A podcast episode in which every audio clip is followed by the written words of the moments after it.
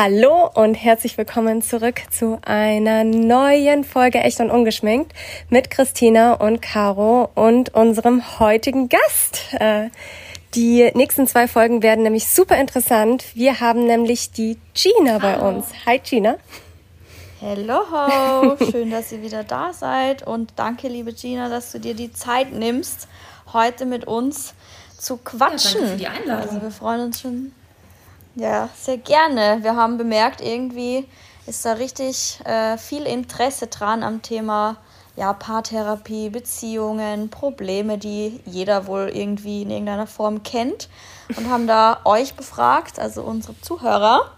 Und ich kann schon mal sagen, es war ein Overload an Nachrichten.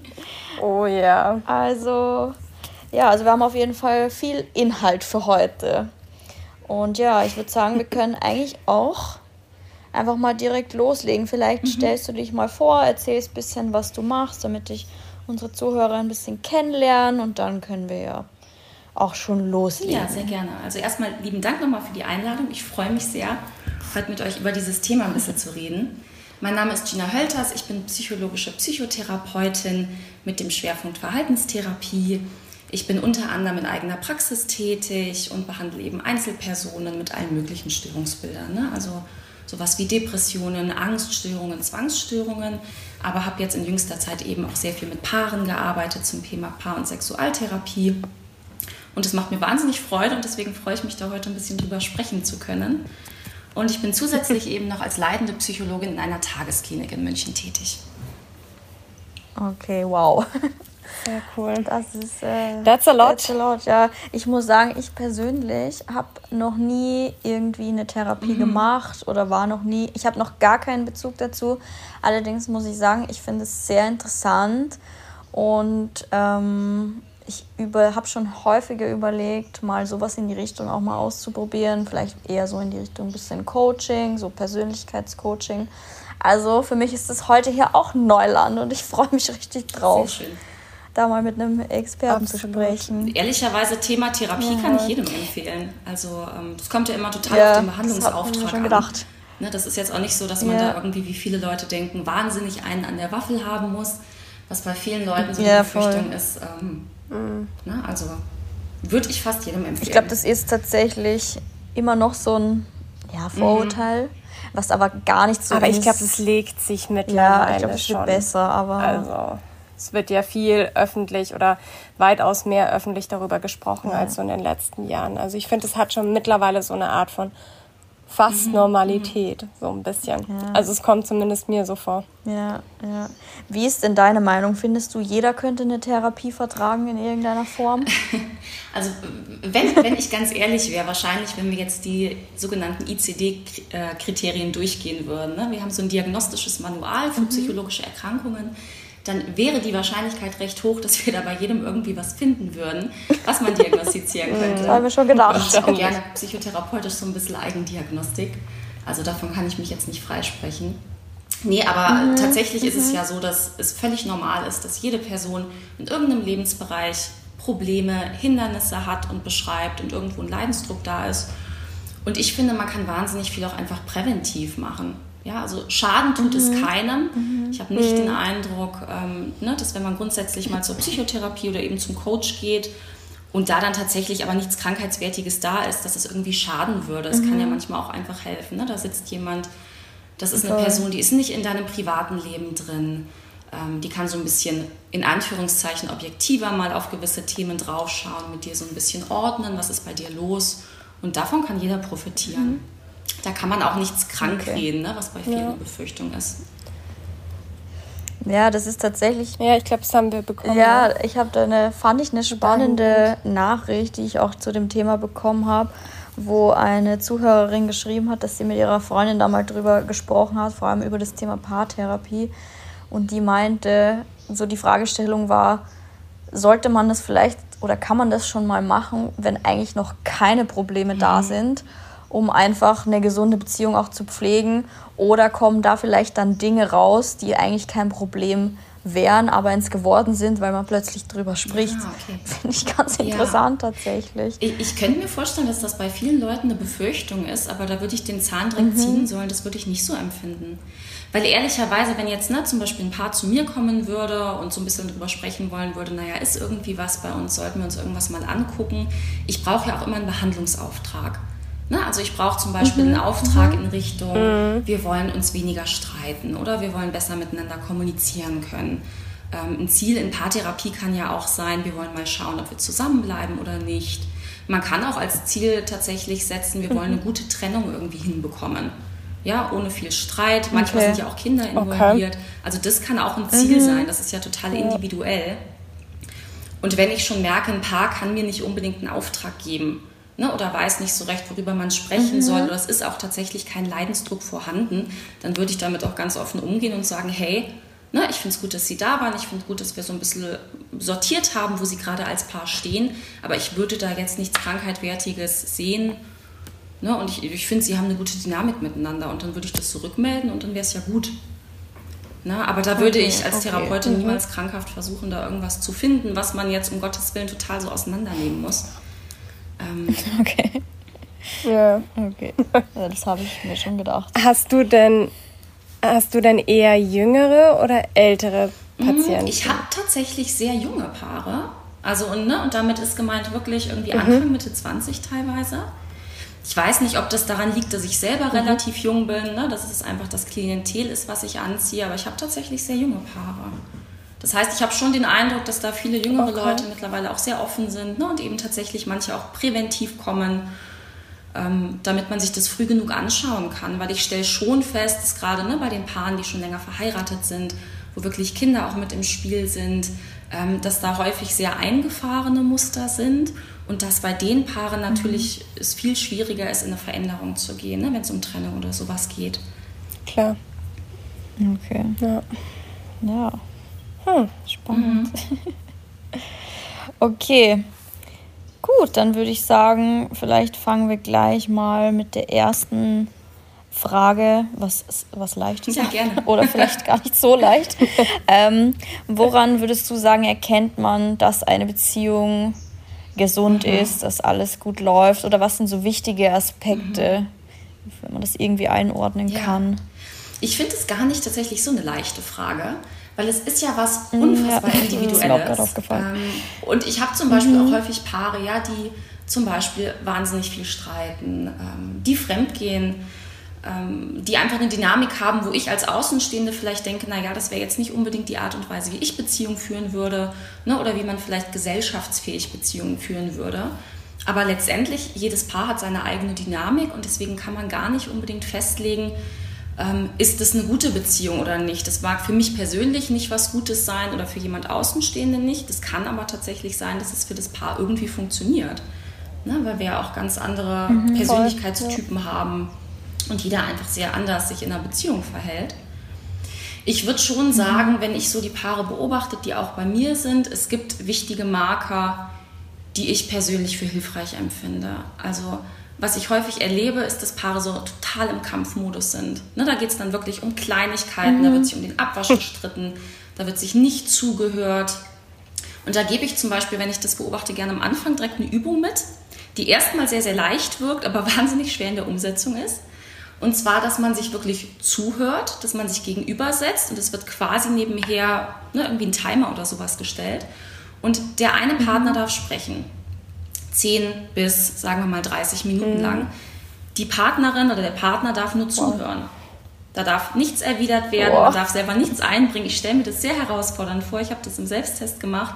Das ist echt nicht so leicht. Ja, aber da geht es wirklich darum, so ein bisschen den Perspektivwechsel mal zu übernehmen, seinem eigenen Partner, seiner Partnerin wirklich zuzuhören, ohne so in die eigene Perspektive zurückzuspringen oder ohne seinen Senf dazugeben zu wollen. Und ja, ja. ja genau, sich rechtfertigen genau. Ne? Und desto besser das auch. funktioniert und wenn das Leute auch ne, Paare miteinander üben, das ist ein wahnsinnig gutes Zeichen, weil man wirklich gewillt ist zu sagen, okay, ich stelle meinen eigenen Blickwinkel jetzt mal zurück und ich höre meinem Partner, meiner Partnerin wirklich mal zu ja, was deren Beweggründe sind, wie es denen geht, mhm. ähm, was die Gefühle auf der anderen Seite sind. Also da so einen Willen zu haben, sich zuzuhören, ist mhm. unfassbar hilfreich. Ja, ich glaube, das ist wahrscheinlich eh schon so ein Riesenpunkt, mhm. wo die meisten Leute dran scheitern. Ich habe letztens irgendwo so gelesen, man sollte zuhören, um zu verstehen, nicht mhm. um zu antworten. So. Und eigentlich ja. beschreibt das ja wahrscheinlich ganz gut, dieses Thema, ja. weil man hat natürlich immer seine eigene Perspektive und in der ist man natürlich im Recht und keine Ahnung. Aber ich glaube, die wenigsten Leute geben sich dann oft mal die Mühe zu verstehen, warum ein anderer vielleicht mhm. Tut, was er tut oder sagt, was ja. er sagt. Also es ist ein interessantes Experiment, aber das stelle ich mir also, auch schwierig Probiert es mal gerne also. aus. Das, ist, das klingt vielleicht im, im ersten Moment einfacher, als es ist. Und da kann man sich ja auch ein bisschen steigern. Ja. Ne? Man kann ja mit fünf Minuten anfangen und dann kann man sich so ein bisschen hocharbeiten. Also, das ist echt. Ja, ich glaube, ab und zu ist das echt nicht ganz schlecht, gerade wenn es irgendwie genau. so ein bisschen stressiger ist und viel untergeht. Und also ich kenne das dann schon auch, dass sich dann da irgendwie was anstaut und man findet dann so nie so diese Zeit, um dann wirklich miteinander sprechen mhm. zu können. Ich glaube, das ist nicht schlecht. Mhm. Ja. Und gerade in so einer Situation, Caro, kann das sehr hilfreich sein. Ne? Also wenn es zum Beispiel mal irgendwie einen Streitpunkt oder ein Hindernis gäbe, das tatsächlich so ein bisschen zu sammeln, ne, bevor man immer direkt ähm, im Affekt mhm. direkt loswerden möchte und das dann auch vielleicht nicht auf die netteste Art und Weise rauskommt, dass man so ein bisschen sammelt und sich dann Zeit nimmt, sich zusammen hinsetzt und das mal so ja. ausprobiert. Okay. Voll. Finde ich auch interessant, dass du sagst, so man kann sich das ruhig aufheben mhm. und im Nachgang besprechen, anstatt direkt quasi ja. loszufeuern. Ja, genau. Na, also letztendlich geht es da ja so ein bisschen drum, es ist überhaupt nicht schlimm, in einer Beziehung zu streiten. Ganz im Gegenteil, das ist ja auch super hilfreich, um eigene Grenzen abzustecken, ne, um so ein bisschen rauszuarbeiten als Paar. Wo sind Meinungsverschiedenheiten? Wo sind unsere Grenzen? Ähm, wo gehen wir tatsächlich ne, ein Stück weit auseinander, was ja auch völlig gesund und normal ist. Also Streit letztendlich ist gut, aber was halt stimmen muss im besten Fall ist die Streitkultur. Wie streiten wir? Streitet man sich respektvoll? Okay oder streitet man sich mit starken Vorwürfen, mit Anfeindungen? Geht es vielleicht ne, in so eine Richtung, die geringschätzend ist? Also das ist eher das, was mhm. wichtig ist und nicht mhm. tatsächlich, ähm, dass man sich gar nicht streiten sollte oder sowas. Das ist Quatsch. Okay. Okay. Ähm, hm. Ich habe hier zum Thema Streit mhm. noch eine Frage, eine persönliche ja, tatsächlich. Ähm, ich frage mich, wie wichtig ist denn Streit? Weil ich persönlich in meiner Beziehung, wir streiten mhm. nie. Also wirklich nie. Es ist nie irgend so ein ernsthafter, wirklich kritischer Streit. Es gibt ab und an eine Diskussion, aber das würde ich wirklich niemals als Streit bezeichnen. Und ich frage mich, weil schon viele Leute sagen, ja, Streiten ist wichtig und keine Ahnung, aber mhm. ich bin erstens nicht so. Also ich habe mich in meinen Beziehungen davor eigentlich wenig oder nie gestritten und jetzt auch nicht. Und ich denke mir immer so, ob wir irgendwie komisch sind oder ob es ich bin, weil wir wirklich nie streiten. Aber also, das ist doch ein gutes Zeichen. Ne? Also, ja, das ist die Frage. Wie gesagt, es gibt überhaupt keinen Messwert, ähm, wie viel Streit oder wie wenig Streit gut für eine Beziehung ist. Und wenn du mhm. persönlich sagst, Mensch, ne, wir sind irgendwie auf einem ganz harmonischen Nenner, vielleicht seid ihr auch ne, vom Typus her einfach ähm, vom Paar her Leute, die sich gut austauschen können, die vielleicht ne, auch ohne dass sich was anstaut, recht schnell drüber sprechen können, wenn was ist, auf eine sehr adäquate und ruhige, entspannte Weise. Das ist doch primär erstmal was Gutes. Mhm. Ja, also wenn du jetzt. Also ist es nicht anormal, nicht Würde ich mir keine Sorgen um dich machen. Also wenn du jetzt sagen würdest, ähm, bei mir stauen sich so Dinge auf oder ich muss dauernd was runterschlucken ne, oder irgendwas. Ähm, es wirkt, als wäre irgendwas unausgesprochen, dann würde ich dir vielleicht mal ja. raten, okay, setzt euch mal hin und sprecht drüber offen. Ähm, aber letztendlich, wenn du sagst, es ist halt einfach sehr harmonisch bei uns und wir diskutieren, was ja auch sehr gesund ist, dann ist das doch wunderbar. Okay. Also ja. ist es auch okay, nicht zu streiten. Absolut, absolut. Ihr müsst nicht Nein. extra streiten. Gut, da bin ich ja beruhigt. keine Messregeln für. Ne? Es gibt tatsächlich, es gibt einen amerikanischen Psychologen, der heißt John Gottman und der hat so eine Art Formel, aufgestellt ähm, bezüglich, wie viel positive oder negative Interaktion man in einer Beziehung im Idealfall haben mhm. sollte. Das ist die sogenannte oh. 5 zu 1 Regel. Und da geht es eigentlich darum, dass er sagt, naja, jede negative Interaktion, und damit ist sowas gemeint, ne, wie Kritik, wie Streiten, wie Rechtfertigungen, kann aufgewogen werden durch fünf positive Interaktionen. Und es muss nichts Großes sein. Das kann ein kleines Kompliment sein. Das kann sein, der eine bringt dem anderen einen Kaffee ans Bett. Ja, also im Prinzip wirklich so ein bisschen drauf zu achten. Es muss sicherlich nicht genau 5 zu 1 sein, 5 positiv zu einem negativen ähm, Ereignis, aber wirklich darauf mhm. zu achten, dass es in der Beziehung mehr positive als negative Interaktionen gibt. Ne, weil das beschreiben ja gerade schon Paare, die lange zusammen sind, ne, dass es bei manchen Leuten einfach dann viel in so eine Richtung geht. Man kritisiert sich dauernd, man mäkelt aneinander rum. Mhm. Es gibt irgendwie kaum Zeit für schöne Momente, für Dates und solche Sachen. Da muss man halt wirklich Arbeit investieren ne? und sich wirklich überlegen, wie kann ich meinem Gegenüber ähm, eine gute Zeit machen, was Gutes tun, können wir uns Zeit nehmen, nochmal miteinander auszugehen oder Zeit miteinander zu verbringen. Also da muss wirklich Arbeit reingesteckt werden. Okay. Ja.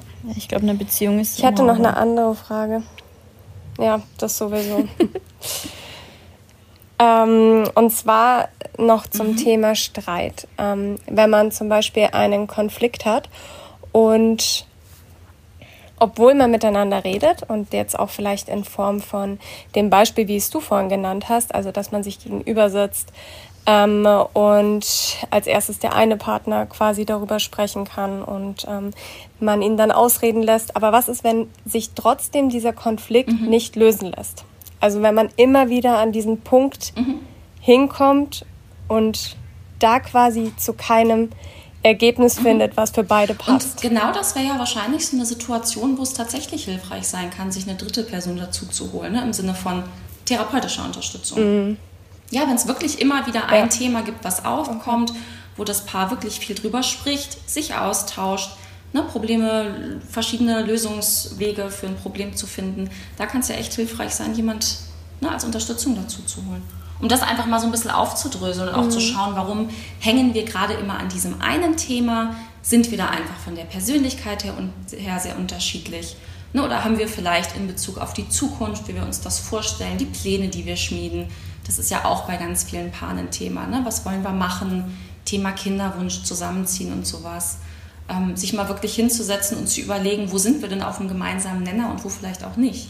Und gibt es Kompromisse? Ne? Also Kompromisse mhm. sind in einer Beziehung super wichtig. Das bringt mich zu einer Frage und zwar, woran man das Thema oder woran man erkennt, dass eine Beziehung toxisch ist. Das ist auch eine Frage, die mich tatsächlich sehr häufig erreicht hat in unserer kleinen Umfrage. Und irgendwie glaube ich, dass das sehr viele, ja, vor allem Frauen da draußen beschäftigt. Also zumindest von denen habe ich die Nachrichten mhm. bekommen.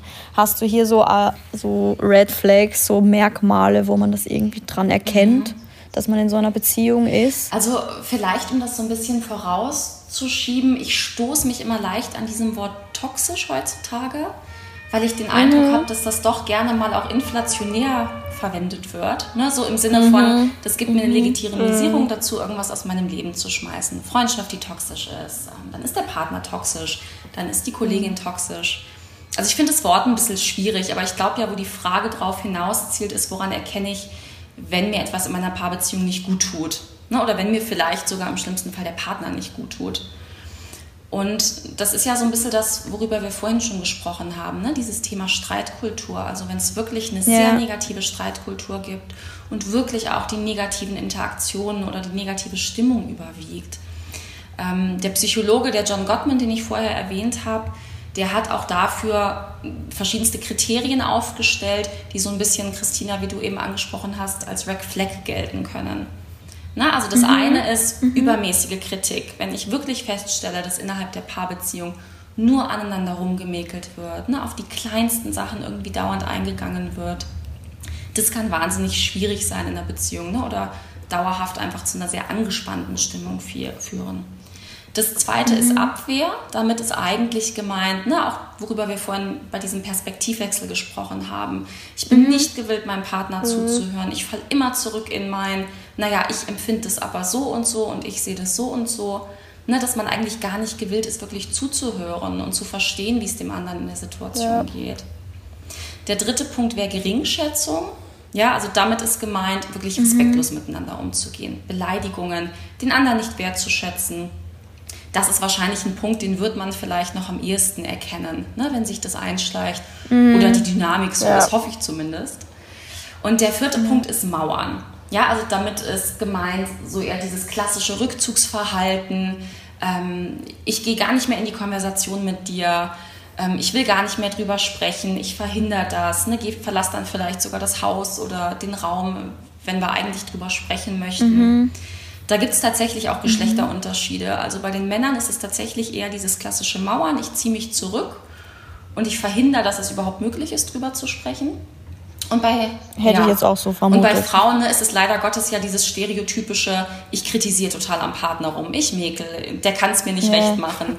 ne? Und das ist genau das, was die Paare sehr häufig beschreiben. Ne? Dass zum Beispiel der Mann dann dementsprechend ja. sagt, oh, meine Frau, die meckert nur an mir rum, nichts kann ich richtig machen, also ziehe ich mich zurück, dann, dann lasse ich es halt ganz. Ne? Also ja. fällt es in sowas passiv-aggressives.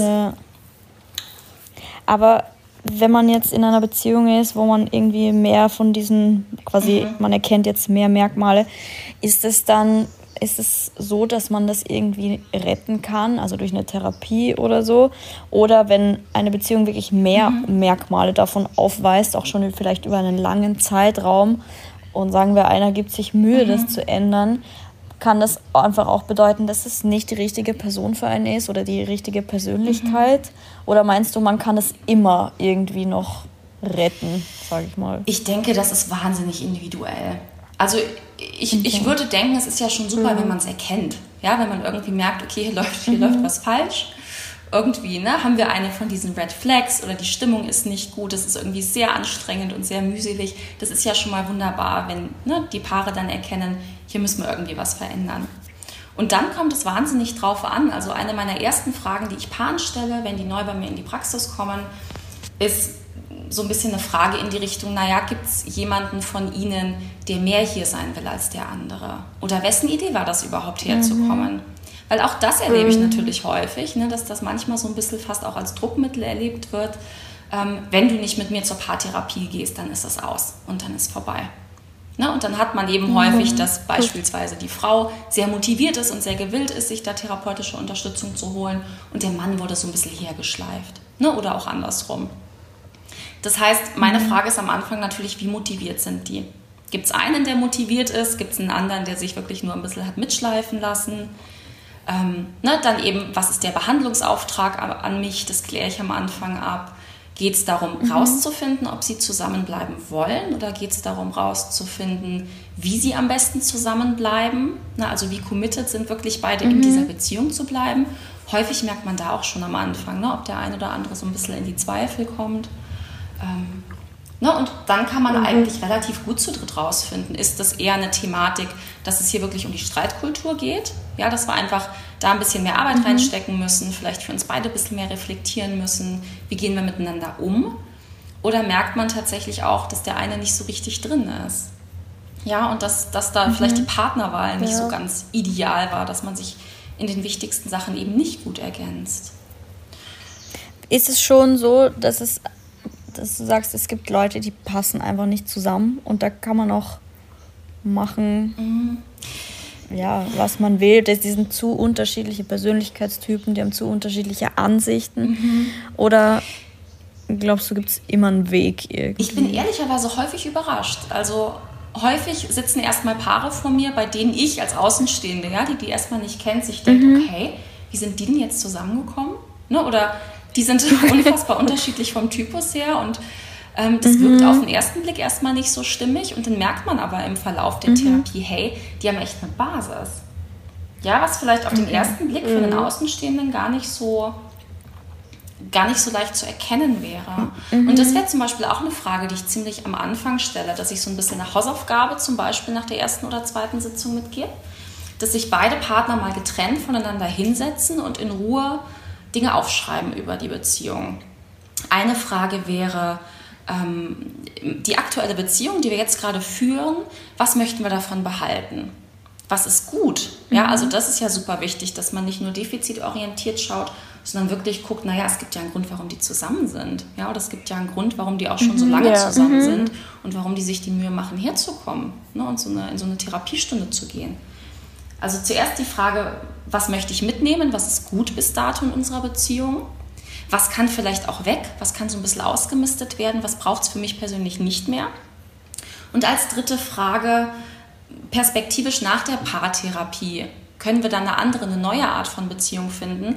Was wäre etwas, was es dazu bräuchte? Also was darf neu in unsere Beziehung kommen? Das sind so ein bisschen drei Leitfragen, an denen ich mich immer orientiere. Und wie gesagt, ich lasse die das auch separat machen. Und dann kommen die im besten mhm. Fall das nächste Mal wieder in die Praxis und lesen sich das gegenseitig vor. Ja, und das ist total spannend zu sehen, a, wie unterschiedlich die da teilweise sind ne, und wie unterschiedlich die Beziehung gewertet wird, aber manchmal sind da auch wahnsinnige Parallelen. Ja, und das stellt man selbst bei den Paaren okay. fest, die man vielleicht am Anfang nicht für passend erachtet hätte, dass da eine unfassbar gute Basis mhm. ist. Ne, weil letztendlich muss es für die beiden mhm. stimmen, nicht für mich oder irgendwen anderen, sondern für die zwei, die kommen. Ja, das ja. ist klar, ja. Hm. Hattest du denn schon mal ähm, eine Paartherapie, bei der du dann gemerkt hast, dass vielleicht einer von den beiden eher so eine Einzeltherapie mhm. bräuchte? Mhm. Und hast du das dann vielleicht auch ja. gesagt und dann sie oder ihn dann einzeln mhm. zu dir kommen? Also ich kann natürlich nicht über Einzelfälle sprechen aufgrund von Schweigepflicht, aber sowas kommt in der Regel schon vor. Mhm. In vielen Fällen ist es mhm. tatsächlich auch so, dass der ein oder andere Partner in Einzeltherapie ist, wenn nicht sogar beide in Einzeltherapie sind. Ja, und, und das ist tatsächlich auch super, okay. wenn das wirklich bei anderen Therapeuten stattfindet. Denn meine Aufgabe letztendlich ist es ja, dass ich im besten Fall so gut wie möglich unparteiisch bin. Ich wollte gerade fragen, mhm. ob das ein Problem ah, okay. ist, quasi, wenn die, die mhm. zwei Personen beim, bei der, in, der, in dieselbe Therapie gehen, halt getrennt ja, voneinander. Das ist was, das macht Ob man. Das, also das ähm, würde ich ähm, nicht vorschlagen, das ist nicht gut. Nicht empfehlen. Ähm, ne, weil ich mache halt zum mhm. Beispiel, ich, ich mache auch Therapie mit Einzelpersonen, was ich schon gerne mal mache. Ne, einfach um die Angehörigen oder die Partner kennenzulernen mhm. und so ein bisschen Fremdanamnese nennt sich das zu erheben. Ne? Einfach mal zu hören, mhm. ähm, mhm. inwieweit stimmt es überein, was der oder die Patientin mir erzählt. Ne? Oder einfach mal die andere Sichtweise so ein bisschen zu sehen lade ich gern Partner und Angehörige ein. Aber da ist sehr, sehr klar, ich bin auf Seiten ähm, meiner Patientin oder meines Patienten. Mhm. Ja, und ich bin eigentlich mhm. Advokat von mhm. meiner Patientin so in dem Fall und hole die andere Person als mhm. Außenstehenden dazu. Aber wenn ich eine Paartherapie mache, dann muss sehr klar sein, ich bin für beide da und ich bin so ein bisschen Mediator. Mhm. Und was mir da aber manchmal auffällt, und da sollten sich Paare sicherlich im Vorhinein Gedanken drüber machen, es macht einen Unterschied, ähm, welches Geschlecht der Therapeut hat. Na, also manchmal habe ich schon den Eindruck und sehe so ein bisschen die Gefahr, dass wenn ich ein heterosexuelles Paar vor mir sitzen habe, dass der Mann vielleicht manchmal den Eindruck im schlimmsten Fall bekommen könnte, jetzt sitzen die zwei Frauen hier und verbrüdern sich mhm. ne, und sind so gegen mich als Mann. Mich, ja. Und das muss ein Paar ja. auch gut auf dem Schirm haben. Ne? Oder man sollte sich als Paar überlegen, mhm. wollen wir lieber zu einem Mann, zu einer Frau? Was könnte eine gute Passung für uns persönlich sein? Ich würde es auch ansprechen, wenn mir das auffällt, ja, dass sich da vielleicht irgendwer mhm. außen vor fühlt. Man muss natürlich auch aufpassen, mhm. ne? wenn, wenn ich jetzt zum Beispiel viel mit oder für den Mann argumentiere, dass die Frau sich dann nicht vor den Kopf gestoßen fühlt. Aber das sind alles so Dinge, die muss man tatsächlich mit beachten. Aha. Okay. Nee. Nicht ganz so easy. Also man muss auf viel achten. Da spielen halt auch viele Faktoren. Na, weil da wirklich ja. zwei Leute sind mit sehr unterschiedlichen Sichtweisen teilweise und meine Aufgabe ist es, beide so ein bisschen abzuholen. Ne, und beide zu unterstützen. Mhm. Was ich schon ja. durchaus anbiete, wenn das für die Paare okay ist, dass die auch einzeln zu mir kommen können. Na? Wenn, wenn sie, das, sie das möchten. Ja, okay. Genau, das passiert tatsächlich gar nicht so mhm. häufig, ne, weil ich keinem Partner das Gefühl geben möchte, ich rede dann mit dem anderen irgendwie ne, und mauschel so und ja. man berichtet oder irgendwie erzählt irgendwas, was der andere dann gar nicht mitbekommt. Sondern ich biete das, wenn überhaupt, an, wenn es darum geht. Ne, das ist manchmal ja auch ein zeitliches Thema oder es kommen Dinge hoch oder es ist gerade irgendwie ne, was ganz, ganz Kritisches steht im Raum, dann würde ich anbieten, dass zum Beispiel jeder mal einzeln zu mir kommt für eine Sitzung und wir gemeinsam danach nochmal drüber reden. Aber ich würde es vermeiden wollen, dass nur ein Partner mhm. ne, dann mehrfach bei mir einzeln ist, weil das dann einfach ein Ungleichgewicht ist. Das ist ungut. Ja, ja, ja vor allem wenn es um das Thema Paar eigentlich ja, geht. Genau. Therapie. Okay, ja, spannend. Ähm, Mir fällt gerade noch ein, weil ihr vorhin gefragt hattet, woran erkennt man eine gute Beziehung? Ähm, und ich, ich glaube, mhm. das ist häufig bei, bei Paaren auch eine Frage, so inwieweit ähm, trifft der Satz zu gleich und gleich gesellt sich gern oder Gegensätze ziehen sich an. Und das erlebe ich total mhm. unterschiedlich. Finde ja. ich auch interessant. Na, also manche Paare sind sich unfassbar ähnlich und passen auf den ersten Blick super zusammen. Manche Paare, wie gesagt, ähm, sind sehr, sehr unterschiedlich. Es macht tatsächlich eine Mischung. Na, also, Aber wenn du sagst ja. unterschiedlich, meinst du von der Persönlichkeit her oder von Einstellung mhm. Interessen, oder sowas?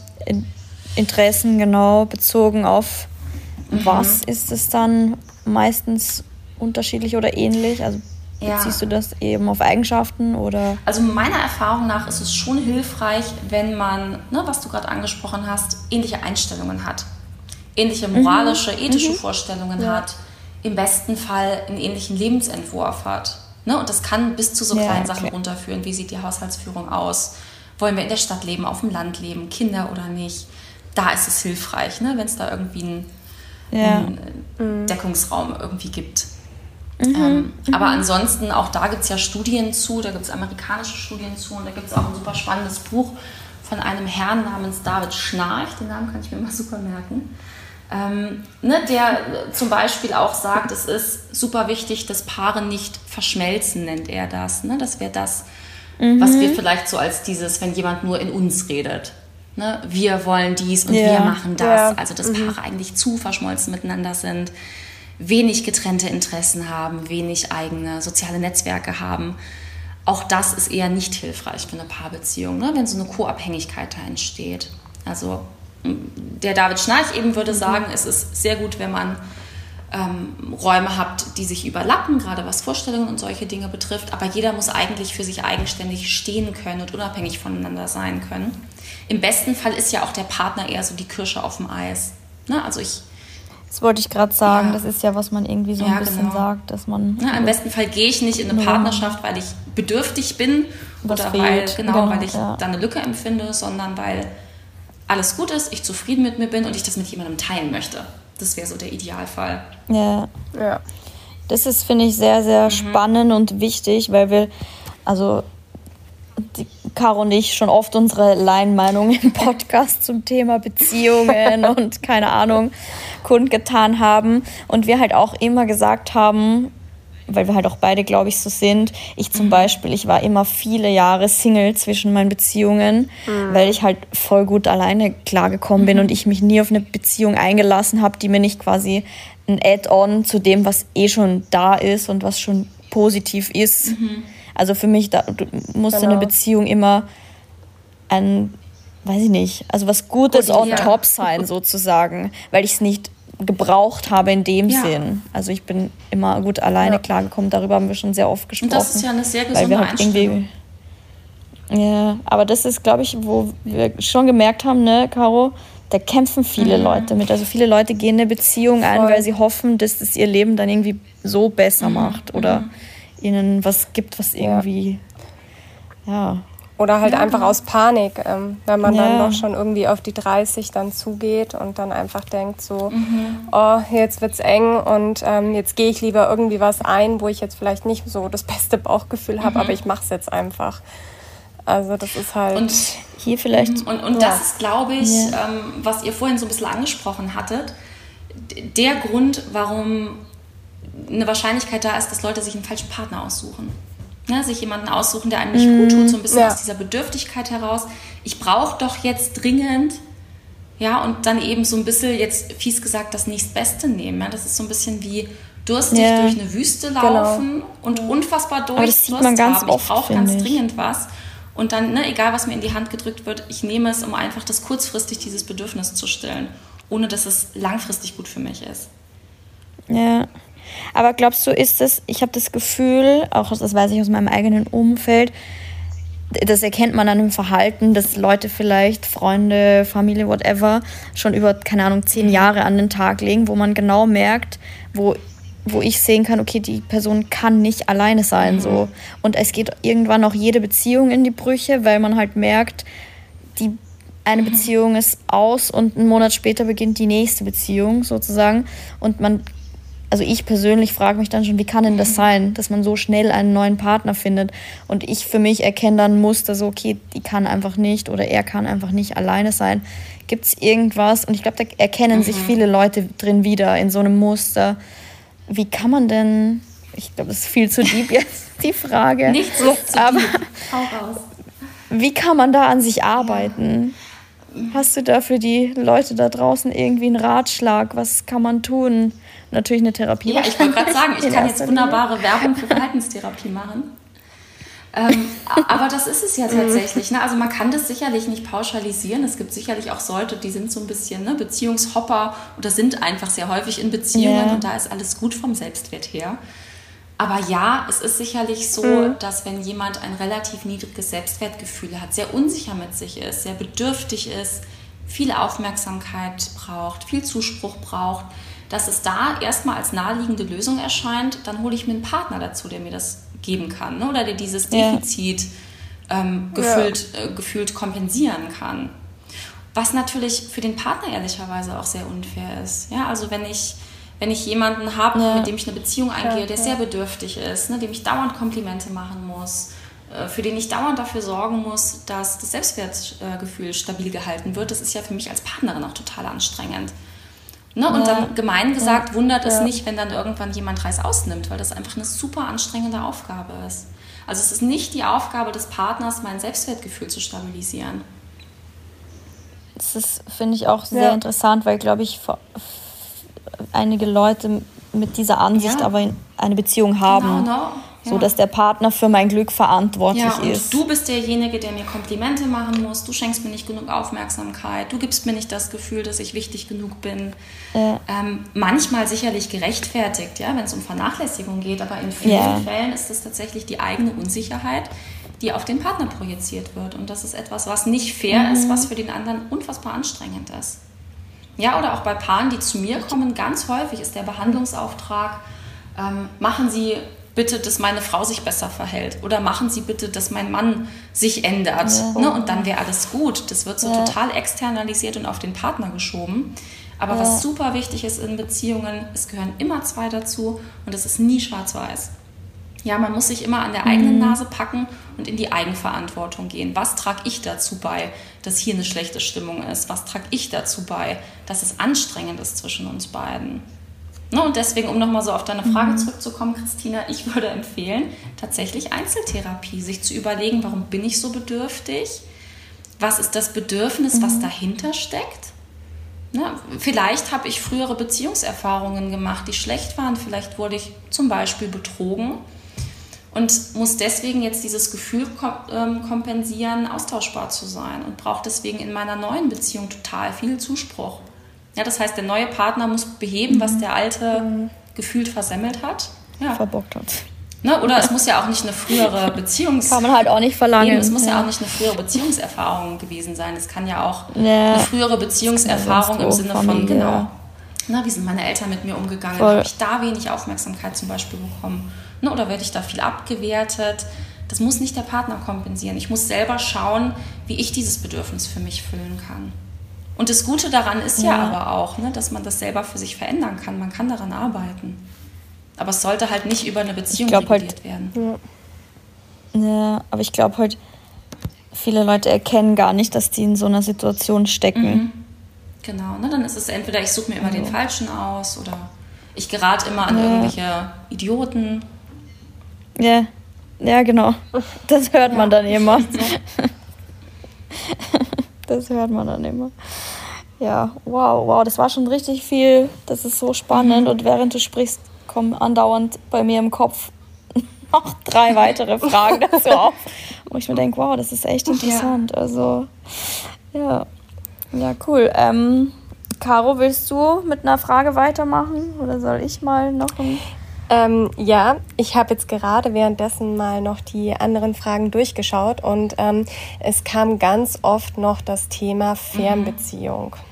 Mhm. Ähm, wie geht man, äh, wie geht man damit am besten um oder ähm, wenn der eine den anderen mehr vermisst, ähm, was sind da deine, deine, hast du da mhm. irgendwie so einen Fahrplan oder gute Tipps ja. für eine funktionierende mhm. Fernbeziehung? Was kann man da ähm, machen? Also ich denke, letztendlich ist vieles deckungsgleich mit einer Nicht-Fernbeziehung tatsächlich. Ne? Also ich kann total nachvollziehen, ich hatte auch Fernbeziehungen in der Vergangenheit und verstehe, dass das was sehr Herausforderndes sein kann. Ne? Gerade auch je nachdem, ähm, wie unterschiedlich die Tagesabläufe sind, wie weit man voneinander entfernt ist. letztendlich ist es relativ mhm. ähnlich wie in einer Beziehung, die man vor Ort hat. Es ähm, ist völlig legitim, als Paar so ein bisschen Regeln aufzustellen. Bedürfnisse sind ja unterschiedlich. Ne? Also wie viel Rückzug ja. braucht man, ähm, wie häufig möchte man Intimität haben, allein so Dinge wie Kuscheln. Ähm, wie häufig möchte man was mit Freunden unternehmen oder ist man eher ein Typ, der viel zu Hause bist und viel in der Partnerschaft verbringt? Da sind Paare ja einfach manchmal unterschiedlich und da ist es gut, so ein bisschen Regeln zum Beispiel auch aufzustellen. Ne? Und gerade in einer Fernbeziehung kann das sich ja um sowas drehen wie, telefonieren wir jeden Tag? Ähm, wie häufig schreiben wir? Wie häufig sehen wir uns? Ja. Das tatsächlich einfach mal offen anzusprechen, was braucht jeder und finden wir da einen Kompromiss? Gibt es da einen guten Mittelweg? Ja, dass wirklich vielleicht die Person, die ein bisschen mhm. mehr Kontakt braucht oder mehr dieses Vermissen hat, das Gefühl hat, sie wird da gesehen, dass aber auch der Part, der vielleicht manchmal ein bisschen mehr Freiraum braucht ne, oder nicht diese dauernden Austausch braucht, dass der auch da nicht zu kurz kommt. Also da kann man tatsächlich so eine Art Regeln aufstellen, wie häufig sehen wir uns etc. Ja. Mhm. Dass man quasi so davor so eine Art Basis genau. aufbaut. Das muss man wahrscheinlich Telefon einfach oder über FaceTime genau. oder sowas und das, dass es dann einfach für beide Seiten passt und ich glaube, da ist es dann wahrscheinlich, ja, kann man sagen, mhm. noch mal wichtiger, dass man wirklich genau. alles offen miteinander oder über Im besten Fall, ja. Wahrscheinlich dann schon Im irgendwie. besten Fall Routinen aufbauen. Ne? Also es muss jetzt nicht um Gottes Willen sowas sein, wie wir müssen jeden mhm. Samstag um Punkt 10 Uhr FaceTimen. Das nicht, aber ne, dass man einfach so ein bisschen ja. eine Stabilität auch für sich als Paar hat. Und was, was du gerade ansprichst, Caro, was ein super wichtiger Punkt ist, ist ja auch sowas, ne? Man ist eben nicht dauernd verfügbar. Man kann, wenn es Unstimmigkeiten gibt, nicht sofort miteinander face-to-face -face reden, was deutlich einfacher ist als übers mhm. Telefon. Mhm da besteht natürlich die Gefahr, ne? wenn wir uns streiten in einer Fernbeziehung, ich lege auf. Und der andere, ne, der andere Part mhm. hängt total in ja. der Luft und weiß überhaupt nicht, was er jetzt machen soll, ruft im schlimmsten Fall verzweifelt an. Also, dass man sich gerade in einer Fernbeziehung auch vorher überlegt, auch da, was ist unsere Streitkultur, was können da Regeln sein? Ne? Wie gesagt, der eine zieht sich bei Streit auch mhm. gern zurück ja. und braucht erstmal Ruhe. Das ist vielleicht für das andere Gegenüber überhaupt nicht aushaltbar, ne? weil die Person vielleicht der Typ ist, der alles sofort ausdiskutieren muss auch in einer Nicht-Fernbeziehung ist es da gut zu überlegen, mhm. was machen wir denn, wenn es Streit gibt? Na, machen wir es zum Beispiel so, dass wir beide erstmal so für eine halbe Stunde Stopp sagen und uns sammeln und danach nochmal mhm. zusammenkommen? Na, oder ist es da, weiß ich nicht, gibt es da irgendwie ein Codeword oder ich muss jetzt gerade so ein bisschen an How I Met Your Mother denken, wo Lily und Marshall, ich weiß nicht, ob ihr die Folge gesehen habt, sich so ein Stoppwort überlegen. Ne, und dann ist quasi der Moment wie eingefroren. Wie gut. Und es geht alles weiter wie bisher und der Streit wird später besprochen. Ja, also das, das klingt manchmal wie so komische oh, Strategien, aber sich sowas zu überlegen, sich wirklich konkret Regeln zu setzen, dass wenn ein Streit eintritt, dass man gar nicht so in der Luft hängt, sondern ich zum Beispiel eben weiß, okay, mein Partner, meine Partnerin genau, braucht jetzt eine halbe Stunde, ich weiß, ja. danach reden wir, das nimmt mir so ein bisschen den Druck und das ist, glaube ich, in einer Fernbeziehung super wichtig, ne? dass da nicht irgendwie dann zwischendurch so ein Kommunikationsloch ist, dass man irgendwie weiß im Vorhinein schon, wie gehen wir dann mit solchen Situationen um. Mhm.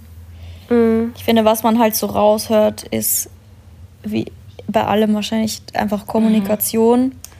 und dass man sich halt aktiv kümmern genau. muss, einfach. Also, dass ja. es vor allem in einer Fernbeziehung halt noch ein Ticken aktiver sein muss mhm. und vielleicht auch so ein bisschen geplant. Ja, das bringt's. Als man vielleicht jetzt in einem. Genau, Alltag das bringt es eigentlich gut auf den Punkt. Ne? Und da auch zu schauen, ähm, positive Aktivitäten, ne? das ist jetzt so ein blöder Begriff, aber irgendwie positive Sachen auch zusammen zu planen. Ähm, ne? Eben irgendwie einen Besuch oder dann was Schönes zu unternehmen Date Nights zu haben, mhm. dass eben diese Paarbeziehung wirklich nicht zu kurz kommt. Das ist sehr wichtig. Ne? Oder mhm. ich meine, gerade beim Thema Fernbeziehung ist ja sowas wie Sexualität auch ein Ding. Ne? Dass die Leute sagen, okay, wie gestalten ja, wir das ja. denn dann? Ähm, ne? Muss man dann zum Beispiel, wenn man sich am Wochenende sieht, muss man dann die ganze Zeit Sex haben, um das zu kompensieren? Auch das ist ja für jedes Paar ja. total unterschiedlich. Ne? Es soll ja kein super anstrengendes Wochenende sein. Aber dass man da auch das Gefühl hat, ne? alle Bedürfnisse werden irgendwie untergebracht. Mhm, mhm. Ja, das ist echt. Ja. Ähm, ich, wir quatschen jetzt schon 45 Minuten. Ich, wir haben also erstmal Leute keine Sorge. Wir machen einen Teil 2. Ihr kommt nicht zu kurz mit, mit euren äh, Anliegen, die wir noch zu besprechen haben. Die Zeit ist super schnell vergangen. Ich würde jetzt vielleicht in dieser Folge trotzdem noch die Zeit nutzen für eine abschließende ähm, Frage, die ich auch persönlich sehr interessant finde. Und zwar, wie, wie man eine Beziehung, die schon über einige Jahre geht, die grundsätzlich gut funktioniert, aber manchmal schleicht sich auch der Alltag ein und es ist irgendwie nicht mehr ganz so aufregend, wie es am Anfang war, wie man einfach irgendwie auch schon eine lange Beziehung ja, gut am Laufen hält, mhm. spannender gestaltet. Ich meine, dass es nicht so ist wie in den ersten drei Monaten. Ja. Das kann wahrscheinlich jeder bestätigen, der schon über Jahre in einer Beziehung mhm. ist. Und vielleicht kannst du uns da auch ja so ein bisschen oder den Leuten die Angst nehmen, dass das halt auch normal ist, wenn sich mal Alltag einschleicht, bis mhm. zu welchem Grad das normal mhm. ist und wie man irgendwie, ja, da hast du da einen Tipp, wie man das ja im Auge behält und auch merkt, dass das immer noch mhm. ja schon Liebe ist, aber vielleicht auf einer anderen Basis, als es im ersten mhm. Jahr ist. Verstehst ja, du, ja, wie ich meine? Auch, auch das ja, okay. ist ja, ne, gerade bei, bei Paaren, wie gesagt, die schon länger eben zusammen sind und in die Praxis kommen, eine total häufige Frage. Und ich würde am Anfang ja. erstmal tatsächlich so ein bisschen abklären, gibt es da wirklich gerade einen Veränderungswunsch? Ja, also geht es wirklich darum, ich mhm. habe den Eindruck, es ist irgendwie, ne, vielleicht nicht mehr so viel Feuer da oder Leidenschaft oder wir mhm. wollen irgendwie nochmal so ein bisschen was Aufregendes reinbringen. Oder ist eher so dieser Gedankengang, das sollte man doch wahrscheinlich tun. Ne? Oder ja. ist das irgendwie ein schlechtes ja, Zeichen, ist, ja. ähm, wenn sich da so Sachen Voll. einspielen? Und das ist es nicht. Also wie gesagt, jede Beziehung ist völlig unterschiedlich. Es ist, Christina, wie du gesagt hast, absolut normal, ja, dass sich diese, ne, dieses hormonelle, gefühlsüberbordende so ein bisschen legt auch. Das ist ja evolutionär bedingt zum mhm. Beispiel. Am Anfang ja. von einer Beziehung, ähm, hormonell, biologisch bedingt, ist ja die Fortpflanzung letztendlich super wichtig. Ja, das heißt, der mhm. Sexdrive ist viel höher, die Leute haben viel mehr Intimität, ähm, es ist mehr so diese rosarote Brille da. Ja, und nach einer gewissen ja. Zeit Mhm. Evolutionär bedingt braucht es diesen Fortpflanzungsaspekt nicht mehr. Ja, das heißt, die Lust aufeinander, dieses Kribbeln, das lässt nach. Das ist biologisch total erklärbar. Das ist völlig normal. Mhm. Ja, oder mhm. auch am Anfang von einer Beziehung bei Männern wird deutlich mehr Testosteron ausgeschüttet, bei den Frauen Östrogen. Man weiß durch Studium, dass im Verlauf von Beziehungen, die schon länger existieren, zum Beispiel bei Frauen dann mehr Oxytocin produziert wird. Ne? Dieses, was wir vielleicht als klassisches Bindungshormon kennen, dass da wirklich biologisch, mhm. hormonell sich was verändert. Also das ist mhm. total normal. Ja. Ähm, was ich vielleicht Paaren raten würde, die jetzt wirklich sagen, ne, wir empfinden es vielleicht ein bisschen dröge, ähm, wir wollen es irgendwie, ne, wir wollen vielleicht noch mal mehr Zeit investieren in die Paarbeziehung. Das auch, wie wir vorhin besprochen haben, aktiv zu planen. Ne, gerade wenn sich, mhm. wenn sich ja. ähm, größere Dinge in einer Beziehung verändern, ja, man vielleicht Eltern wird, man heiratet, zu Ehepartnern wird, dann ist man ja auf einmal nicht nur ein Paar, sondern die Elternschaft kommt dazu. Mhm. Es verändert ja die Rollen in der Beziehung. Und das heißt, da mhm. ist es mhm. super wichtig, sich Zeit ja. zu nehmen, nur als Paar mal zusammen da zu sein. Ja, Date Nights zum Beispiel regulär zu planen. Das klingt vielleicht ein bisschen unromantisch, aber man kann ja auch sowas wie Intimität planen. Ja, dass man so ein bisschen ja. sich vorher überlegt, ja. wann haben wir die Zeit ne, zwischen Kind und Alltag ähm, und sich da einfach so ein bisschen Freiräume zu schaffen, wirklich aktiv zu planen, dass so Dinge nicht zu kurz kommen. Ne, und eben in Bezug auf. Wahrscheinlich muss man das ja, auch und das ist ja nichts Schlechtes. Das, ist, ne, das also. klingt für viele Leute sicherlich sehr unromantisch, aber das ist ja, ja die Realität. Hey, wenn jemand Vollzeit arbeitet, ja. gerade ne, auch noch Kinder im Spiel sind, man möchte irgendwie noch einen Voll. eigenen Freundeskreis haben, dann muss man sowas planen. Also das ist ja völlig in Ordnung. Ja, also ist nichts dabei und ist nee. auch normal. Ne, und an ich denke mir schon auch am Anfang, wenn man sich kennenlernt, da gibt man sich ja auch Mühe. Man macht Date Nights, ähm, mhm. man äh, zieht irgendwie was Schönes an und schminkt sich und will sich einfach gut fühlen. Und ich glaube schon, dass das halt manchmal in der Beziehung einfach irgendwann dann relativ entspannt wird. Aber umso schöner ist es, wenn man dann wieder so eine Date Night oder mhm. sowas einfach macht und sich Mühe für den Partner dann einfach gibt. Weil wir hatten ja vorhin auch so gesagt, so ein bisschen Arbeit braucht ja jede Beziehung. Ja. Und ähm, also ich, ich freue mich zum Beispiel immer total, wenn wir irgendwie mal schön essen gehen mhm. oder sowas. Und äh, für mich ist es schon was Besonderes. Und man hat dann auch irgendwie wieder so dieses Gefühl von ja. verliebt sein. Ja. Und das ist doch ein super Mittel, ne, um, das, irgendwie am Laufen zu halten. Und wie gesagt, ich finde es immer super wichtig, auch die ja. Frage zu stellen, gibt es wirklich einen Veränderungswunsch? Haben wir wirklich das Gefühl, es ist eingefahren oder ist das eher ne, dieser gesellschaftliche Leistungsdruck im Sinne von, wir müssten doch irgendwie mehr ausgehen oder wir müssten doch mehr Sex haben? Das, das ist. Das ist, glaube ich, ganz oft. Ja. Also habe ich so das Gefühl. Also es gibt ganz viele Paare, die kaum noch Sex haben, aber ehrlicherweise, wenn beide fein damit sind und sagen, das passt auch so für uns, dann ist doch alles gut. Ja. ja also auch mhm. sehr individuell. Da gibt es keinen, was ist normal. Okay. Ich glaube, das ist ganz beruhigend mhm. für viele zu hören.